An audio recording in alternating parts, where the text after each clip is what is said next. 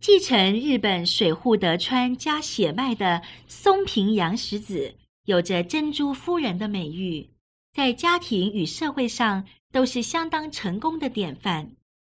探究洋实子成功的原因，皆源自松平家优雅的生活智慧。有了优雅的举止与美好的心灵，自然便会具备高雅优美的品格。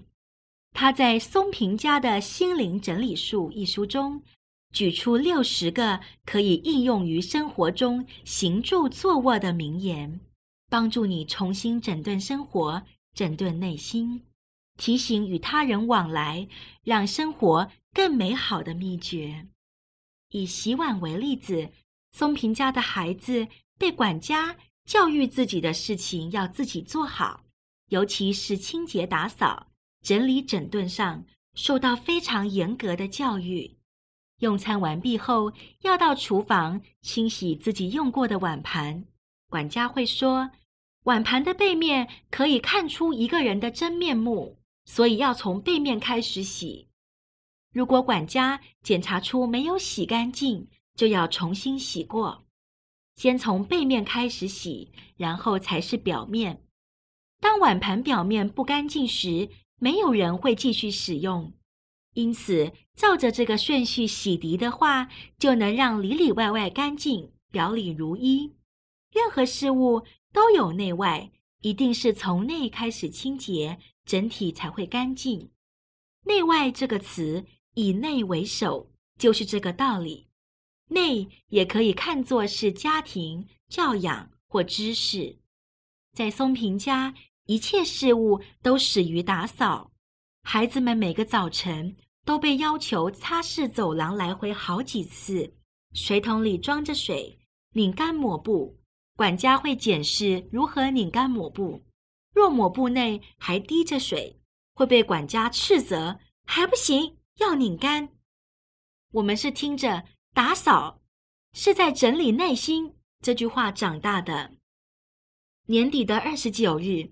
管家会将每个人的所有物品各自集中装在一个大纸箱内，放在杨石子的面前，让他区分为要与不要的。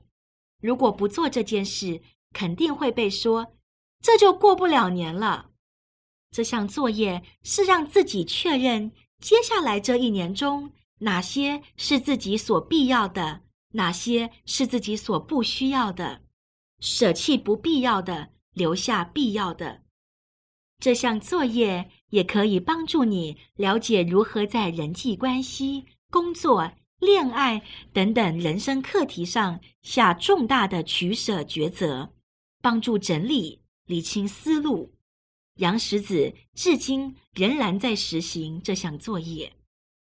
作者的祖母叙述他在松平家所养成的仪容精髓。其中有句话，他说：“外出时，妇女的教养是极为重要的。整体干净清洁，头发一丝不乱，服装不论材质如何，皆保养得宜，清爽整洁，端端正正。简而言之，仪容会保护自己。日本江户时代是一个特别容易由衣着、动作看出身份或职业的时代。”身为武士，衣着若稍有凌乱，那就可能成为遭受攻击的漏洞。即使在现代，也仍会看一个人的打扮去评断这个人的性格。因此，让自己的仪容整洁以保护自己是非常重要的。或许有人会从服装的细微缺失，窥见你身为一个人的人格缺失。以衣着保护你自己，并表现出。欢迎对方的态度吧。